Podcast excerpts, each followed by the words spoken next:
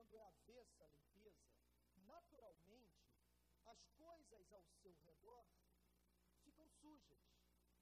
A casa fica suja, os objetos ficam sujos, os utensílios domésticos ficam sujos, sua, o seu próprio corpo, a embalagem também fica suja, uma aparência desgastada.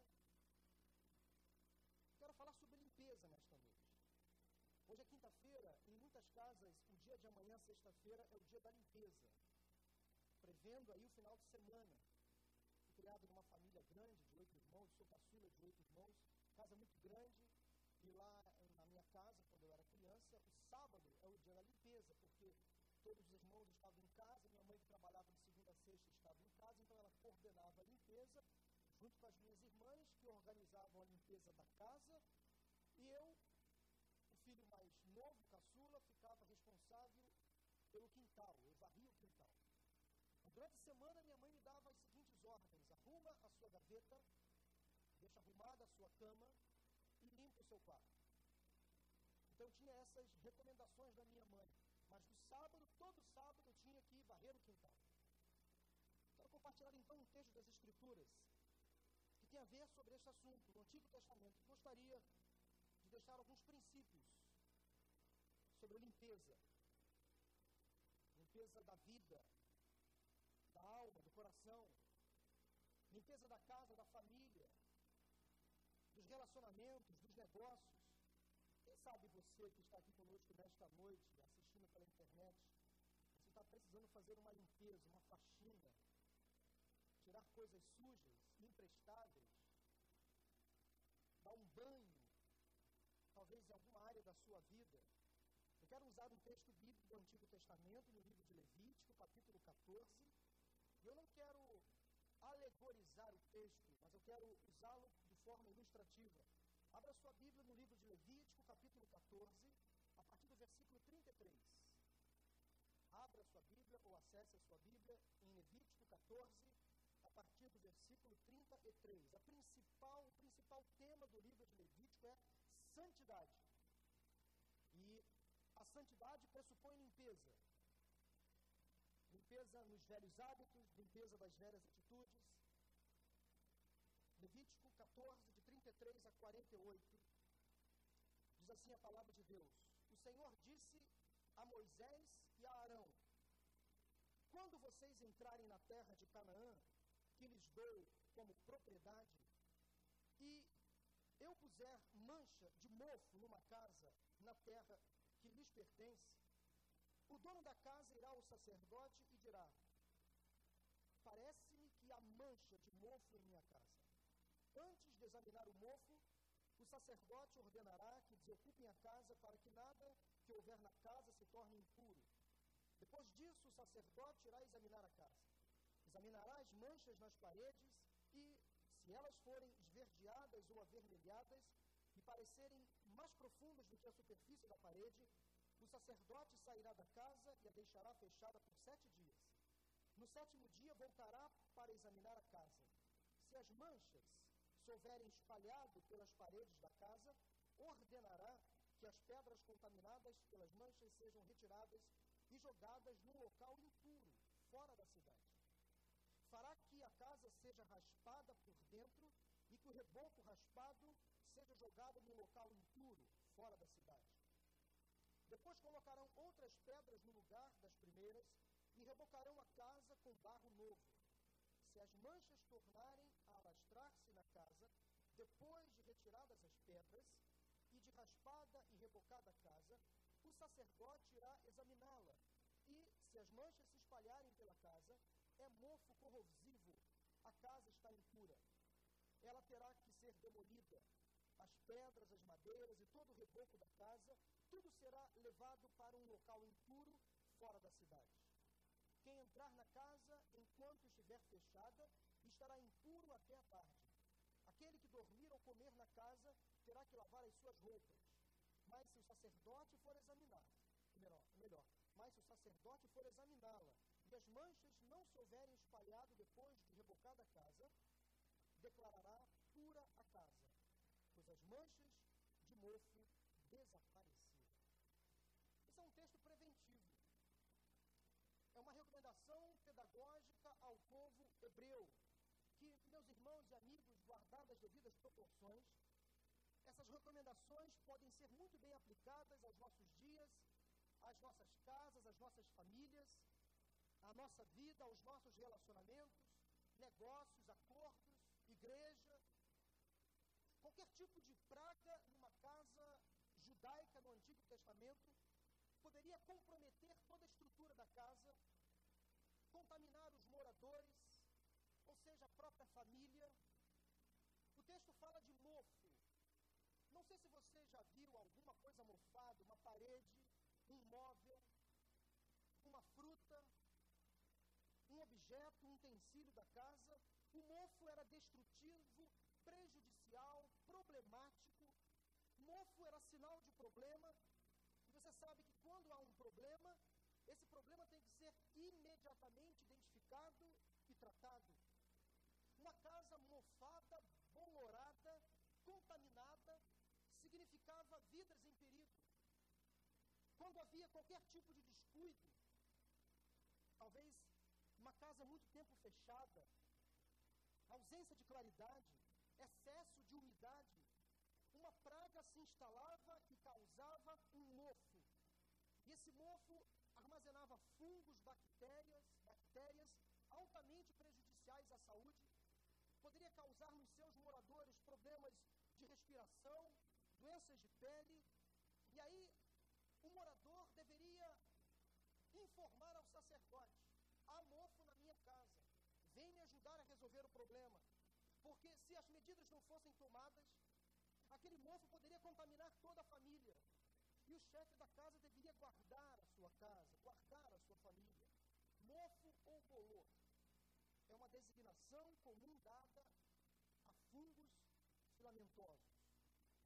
Esses fungos vivem principalmente então em lugares úmidos, escuros, nascem e crescem sobre paredes, objetos, pão velho, frutas podres, mofo inclusive dá em couro, em madeira, em papel e em muitos outros materiais. Talvez lá na sua fruteira um dia você deixou algumas frutas lá, uma laranja, e percebeu que ela estava mofada, esverdeada. E qual é a iniciativa que você e eu tomamos quando a gente percebe uma fruta mofada numa fruteira? Imediatamente. Retirar aquela fruta e fazer o quê? Jogar no lixo. E observar se as outras já foram contaminadas. E também, se for contaminado, jogar fora imediatamente. Nós estamos num período de inverno. E no inverno de problemas respiratórios. E esses problemas podem ser provocados pela presença do mofo dentro da casa, acentuando então problemas alérgicos, rinite, bronquite, asma, sinusite. Adultos sofrem. No entanto, as crianças são as principais vítimas do mofo dentro das casas. Como prevenir o mofo? Manter a casa sempre limpa, arejada manutenção preventiva, ou seja, limpar a casa periodicamente. Eu quero apresentar para vocês agora um vídeo ilustrativo. Um vídeo elucidativo, educativo, sobre a presença do mofo nas nossas casas. Pastor Paulo também aqui. Vamos assistir esse vídeo. Programa de hoje falando de um inimigo da nossa saúde e que em períodos como este de instabilidade climática eles são terríveis. Eu estou falando do mofo e nós vamos acompanhar agora nessa reportagem aqui no frente para você. Vamos lá. Dias mais frios chamam para alguns ambientes o inimigo da saúde, o mofo, que costuma aparecer com frequência em paredes e móveis além de ter aspecto e cheiro desagradáveis. Quanto mais se tem umidade, mais são as chances de ter pontos de mofo. E isso para os adultos e principalmente para as crianças representa um risco para a saúde. Fechar portas e principalmente as janelas só aumenta o problema. Com essa atitude, nós criamos um ambiente perfeito para o mofo. Para o ser humano, né, a reação mais comum são as alergias, desde as mais leves até as mais graves, como asma, por exemplo, dependendo da sensibilidade da pessoa. tem pessoas que não vão ter nenhuma reação, mas outras poderão apresentar. A chuva não é a única causa para o surgimento de mofo. Os problemas estruturais na construção também são responsáveis e as infiltrações fazem parte da lista. O mofo, ele depende do local. Então, assim, locais com umidade, escuros, que não são ventilados. E aí, o que é que a gente precisa fazer? O contrário disso. Né? Procurar deixar aquele espaço bastante ventilado, com uma iluminação boa, né? Né? Sem, sem umidade, para que, é, que aquele mofo não apareça. Só que uma vez existindo o mofo já ali, existe uma solução que pode é, fazer a limpeza e evitar, ajudar bastante a que ele volte. Que é o caso, assim, você usar a água sanitária, uma parte, para 10 partes de água. E com essa solução fazer a limpeza. Medidas simples podem mandar os fungos para longe. Nas roupas, peças pesadas como casacos devem ser expostas ao sol a cada seis meses. Guarde as roupas secas no armário e nunca dentro de sacos plásticos. Roupas guardadas por muito tempo devem ser lavadas. Nos livros, escolha estante aberta. Espalhe pedaços de algodão e terebentina perto dos livros e troque-os a cada dois meses. Ou coloque cal virgem dentro de vidros abertos de boca larga até a metade do recipiente e troque a cada seis meses. Nos armários, abra portas e gavetas uma vez por semana e deixe circular o ar. Espalhe pedaços de giz escolar ou carvão para absorver a umidade existente. Verifique se não há infiltrações na parede onde o móvel está encostado. Na casa, deixe a casa sempre bem ventilada, especialmente banheiros e cozinha. Evite carpetes e cortinas.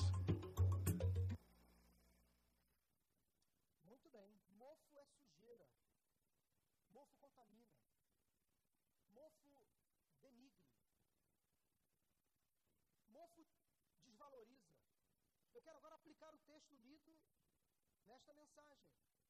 De repente você está perguntando, mas o que este fato que eu acabei de assistir, o que este texto tem a ver com a minha família, com a minha casa, com a minha vida, com os meus negócios, com os meus relacionamentos, com a minha igreja? A resposta está no caráter pedagógico do texto de Levítico. O texto fala de casa, casa é lugar da família. E o mofo na casa poderia, já disse, trazer danos à saúde. Dava-se início, então, a uma série de procedimentos para evitar a sua propagação. Reparem, então, agora a sequência de ações que deveriam ser tomadas quando o mofo aparecesse numa casa. Eu queria que você ilustrasse isso à sua vida, à sua família, aos seus negócios, relacionamentos. Anote no seu coração que, primeiramente, segundo o texto, o dono da casa deveria admitir a presença do mofo e confessar ao sacerdote. Poderia ser uma coisa muito simples, mas ao ele deveria, após a admissão do problema, confessar ao sacerdote. Olhe novamente o versículo 35 de Levítico 14, que diz assim: Parece-me que há mancha de mofo em minha casa. Parece-me que há mancha de mofo em minha casa. O dono da casa então ir ao sacerdote e comunicar.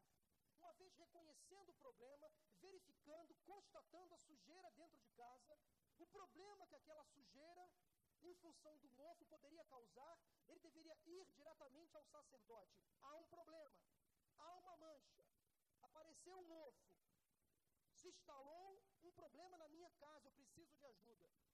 Daí o dono da casa deveria ir automaticamente ao sacerdote. A partir daí, o dono da casa tinha que confessar o problema ao especialista, ou seja, ao sacerdote. Ele não podia esconder, encobrir, ignorar. Seria um descumprimento à lei. Naquela cultura judaica, manter um mofo dentro de casa seria uma insubordinação, um pecado. E pecados não deveriam ser escondidos, deveriam ser tratados. Há pessoas que, diante de um problema, escondem de si mesmas, dos outros, e tentam esconder do próprio Deus a existência do pecado, da sujeira, do mofo, do situação na sua vida que você precisa, primeiramente, admitir? Há alguma sujeira, alguma mancha na sua história que você há muito tempo vem negando, evitando admitir o problema, essa mancha, esse problema? É hora de você admitir. Há três comportamentos ou atitudes que nos impedem de admitir um problema, uma sujeira, uma mancha na nossa história. Primeira reação que muitos de nós tomamos é a seguinte: ninguém está vendo. Ninguém está vendo. Isso é engano, porque Deus tudo vê. A segunda decisão, a segunda atitude, comportamento que muitas pessoas tomam, que impedem essas pessoas de admitir o problema é a seguinte: eu tenho o problema sob controle.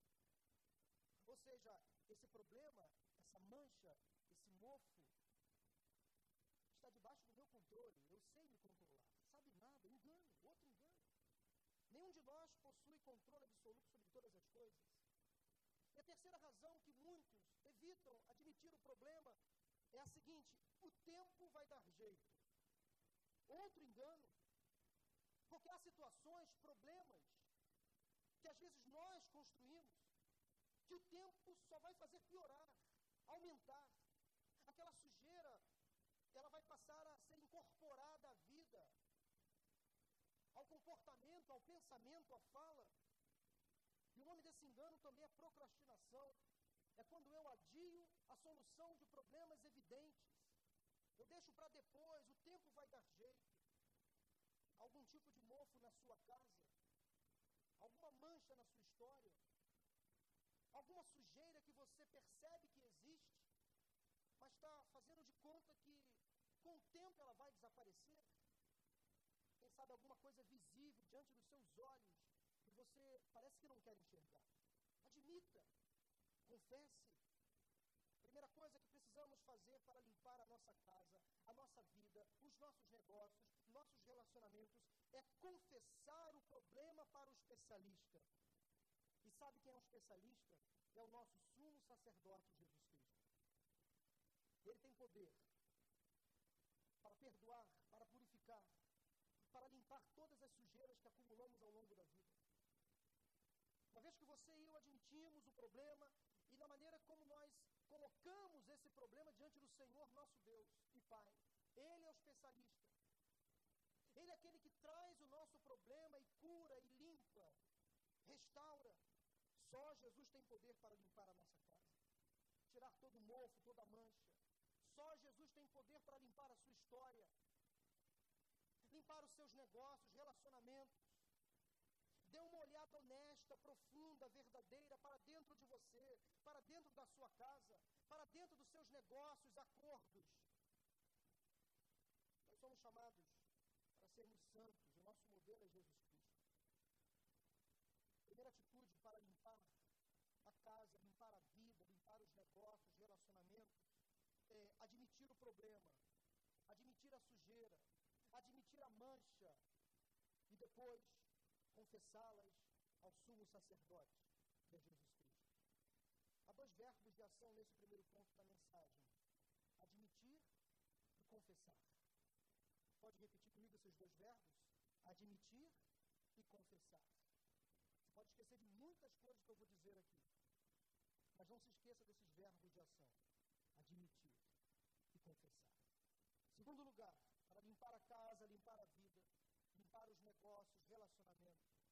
A segunda coisa que o dono da casa tinha que fazer era esvaziar a casa e remover qualquer coisa que pudesse estimular o crescimento do fungo causador do mofo. Olha o que diz o versículos 36 e o versículo 41. Antes de examinar o mofo, o sacerdote ordenará que desocupem a casa para que nada que houver na casa se torne impuro. Depois disso, o sacerdote irá examinar a casa. 41. Fará que a casa seja raspada por dentro e que o reboco, onde está a sujeira, seja jogado no local impuro, fora da cidade. Uma vez que o dono da casa identificava o problema, ele tinha que providenciar o reparo, antes o esvaziamento. Esvaziar significava retirar os móveis, abrir a casa, deixar a claridade entrar.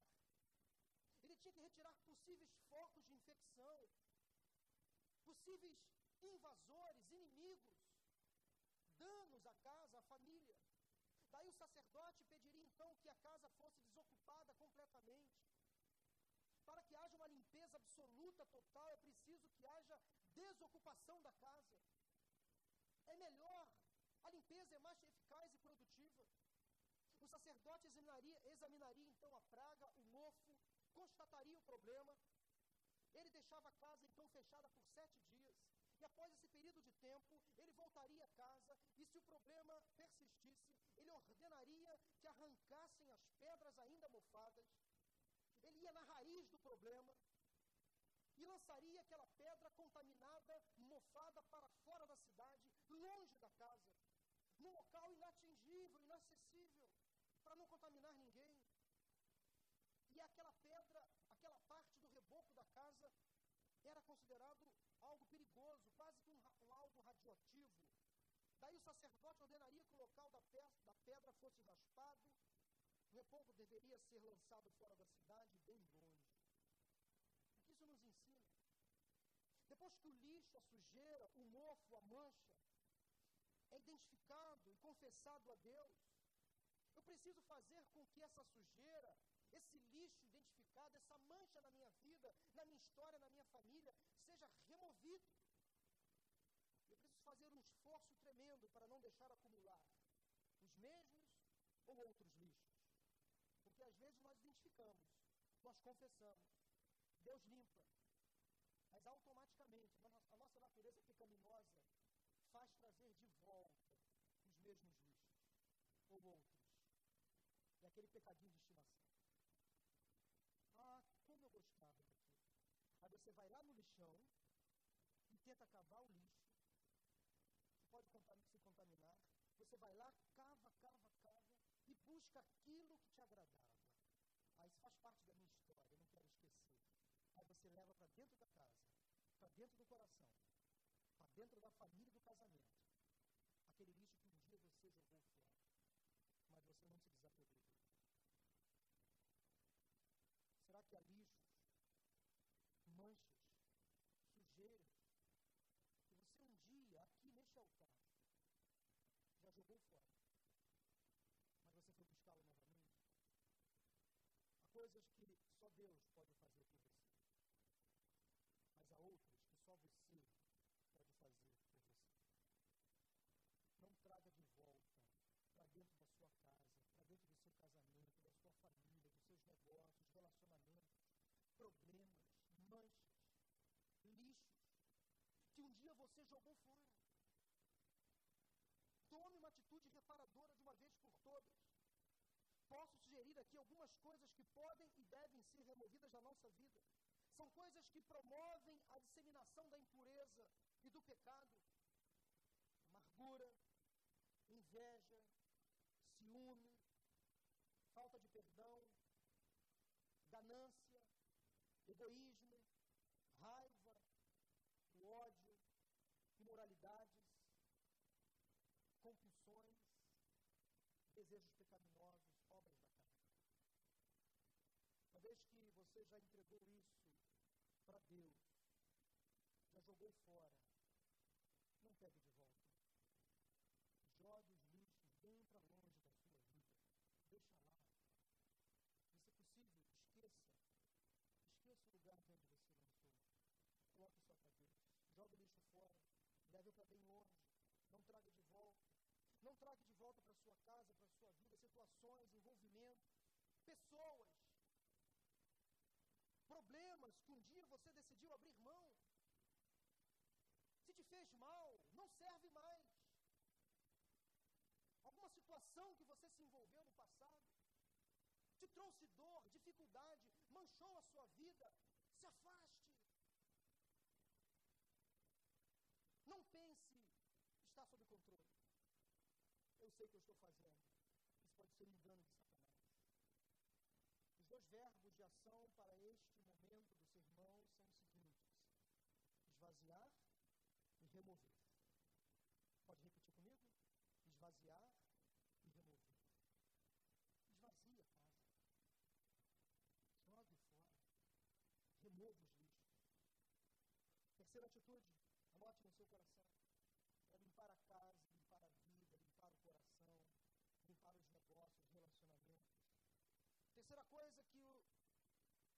casa tinha que fazer a providenciar a reparação e a substituição. Versículo 42: Depois colocarão outras pedras no lugar das primeiras e rebocarão a casa com barro novo. Novas pedras deveriam ser colocadas no lugar daquela que foi retirada, com um novo barro. Recomeço da obra. Há áreas da sua vida que precisam ser reparadas. Há relacionamentos que precisam ser reparados, ou quem sabe até substituídos. O que não está bom na sua vida, nos seus negócios, na sua família. Avalie e, se preciso for, retire. E no tempo certo, substitua. Reparar é consertar, corrigir. Coisas na nossa vida que podem e devem ser consertadas. Porém, há outras que não podem mais ser consertadas. Elas têm que ser substituídas. Não tem jeito. Se há coisas na sua vida que não tem mais conserto, você não precisa mais investir seu tempo, seus recursos, suas habilidades, até mesmo a sua fé. E eu tenho aqui um temor neste momento, porque eu não sei de que forma esta palavra que Deus colocou ao meu coração está sendo aplicada ao teu coração. Mas Deus sabe. O que você precisa substituir, remover, jogar fora. E eu peço que Deus traduza esta palavra à sua vida, ao seu coração, ao seu contexto. Repare coisas que precisam e ainda podem ser reparadas, mas substitua coisas que não podem mais ser reparadas. Agora, a substituição requer tempo, requer preparo, habilidades, conhecimento. Tem pessoas que saem de um relacionamento frustrado e, para talvez resolver o problema, entram em outro imediatamente, ainda doentes. Eu tenho visto isso em gabinete. Pessoas que, por exemplo, apenas um exemplo, saem de um divórcio. Ou melhor, saem de um casamento e entram em um divórcio. Muito machucadas, muito feridas. E para resolver o problema, elas entram imediatamente num outro relacionamento, ainda muito machucadas. Não é o tempo. Você talvez precisa de cura, de refrigério. Então não tente resolver um problema arrumando um outro problema. Tem pessoas solteiras que saem de uma relação de namoro conturbada e para resolver o problema, amenizar a dor, encontra o primeiro e começa a namorar. Como se isso fosse resolver o problema, não resolve. Não resolve. Entenda uma coisa, há coisas que podem ser reparadas, mas há coisas que não podem mais ser reparadas. Tem que ser substituídas. E substituição no tempo certo. No tempo certo. Os dois verbos para este tópico do sermão é reparar e substituir. Repete comigo? Reparar e substituir. Estou sendo bastante didático para você entender. Quarto e último lugar. Limpar a casa, limpar a vida, limpar o coração, limpar os negócios, relacionamentos. O passo final para o tratamento era a casa ser purificada. Versículo 48.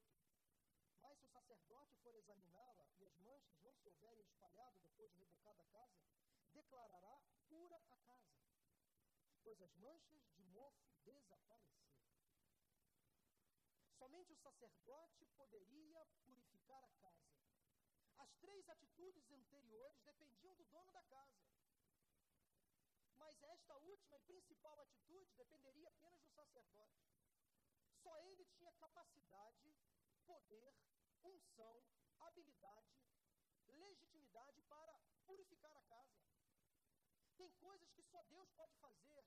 E para o Senhor Deus basta apenas uma atitude, uma palavra, uma ação. Uma palavra de Deus conserta tudo. Põe em ordem o caos.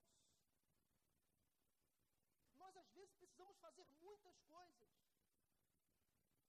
Mas Deus pode fazer apenas uma coisa para consertar tudo. Ele é o Todo-Poderoso. A palavra-chave aqui é verbo de ação aqui é purificar. Basta. Quando Jesus entra, purifica todo o pecado, limpa a nossa história, tira o mofo, tira a mancha, recomeça a nossa vida. Então, esse último passo dependia apenas do sacerdote. É interessante notar que a palavra hebraica traduzida para purificar significa literalmente, literalmente, purificar do pecado. Na mente de Deus, uma impureza qualquer era equivalente a um pecado. E quem estava imundo, contaminado, deveria se purificar. Somente o Senhor Jesus Cristo nos purifica de todo pecado. Purificar significa tornar puro. Sujo, mofado, manchado. Uma vez que o problema é admitido, confessado, uma vez que eu abandono toda a sujeira, fora da minha vida, fora da minha história, uma vez que eu não faço mais outros acordos para trazer essa sujeira de volta, o nosso Senhor Jesus Cristo purifica. Puro, significa o seguinte: eu posso ser usado novamente. Limpo significa o seguinte: há um recomeço para minha vida. Uma nova história pode ser construída através da minha vida. Antes, um vaso emprestado, sujo. Antes, uma vida manchada. Mas agora o sangue de Jesus purifica e eu posso ser usado novamente. A casa está aberta, a casa está limpa, a luz entrou, a claridade permanece e essa casa pode ser novamente ocupada. O verbo então aqui é purificar. A palavra final é sempre do Senhor. Ele purifica a nossa vida, a nossa história. Você precisa limpar sua casa, as sujeiras na sua família, na sua história, na sua vida. Há objetos, símbolos, talvez que você guarde na sua casa, que você sabe que não agrada ao coração de Deus. Será que lá na sua casa você construiu um altar de devoção? Tem pessoas que, por exemplo, cultuam o passado, mantêm coisas mortas dentro da sua própria casa. Há pessoas que vêm à igreja, participam dos cultos, mas continuam dentro de suas casas realizando mantras, invocando deuses estranhos, objetos, símbolos que desagradam o coração de Deus, são lixos, coisas imprestáveis, que não edificam e que desagradam o coração de Deus, isso é lixo. Vou dizer uma coisa para você: o caminhão do lixo está passando hoje na porta da sua casa é para você jogar fora, no lixo. Joga no lixo. Deixe Jesus levar o lixo para longe. Poder, só ele tem esse poder. O inimigo é especialista em nos fazer acumular coisas desnecessárias. Você precisa limpar a sua casa, limpar sua vida, seu casamento, seus negócios. Será que há acordos que você anda fazendo lá que desagradam a Deus? Nesse tempo de crise, muitas pessoas fazem acordos errados. Limpe, limpe tudo. Tira o mofo, tira a sujeira. Limpe por fora, mas principalmente limpe por dentro. Limpe a embalagem, mas principalmente deixe o conteúdo ser limpo também. Escute a ordem do Senhor para você nesta noite: limpeza, purificação. Limpe a casa, limpe a sua vida. Quero sugerir uma oração para você nesse momento. Feche os seus olhos se há áreas da sua vida que precisam ser limpas, se há sujeiras na sua história que mancharam, mancharam você. Eu sugeri que você faça essa oração comigo. Aí no seu íntimo, é uma oração que você vai fazer de forma silenciosa, mas autêntica, verdadeira. Senhor, eu sei que há coisas em minha vida que não estão certas. Senhor, eu sei que há impurezas, sujeiras, manchas, que eu acumulei, eu sei que tudo isso se chama pecado. Ajuda-me, Senhor, a limpar a minha casa.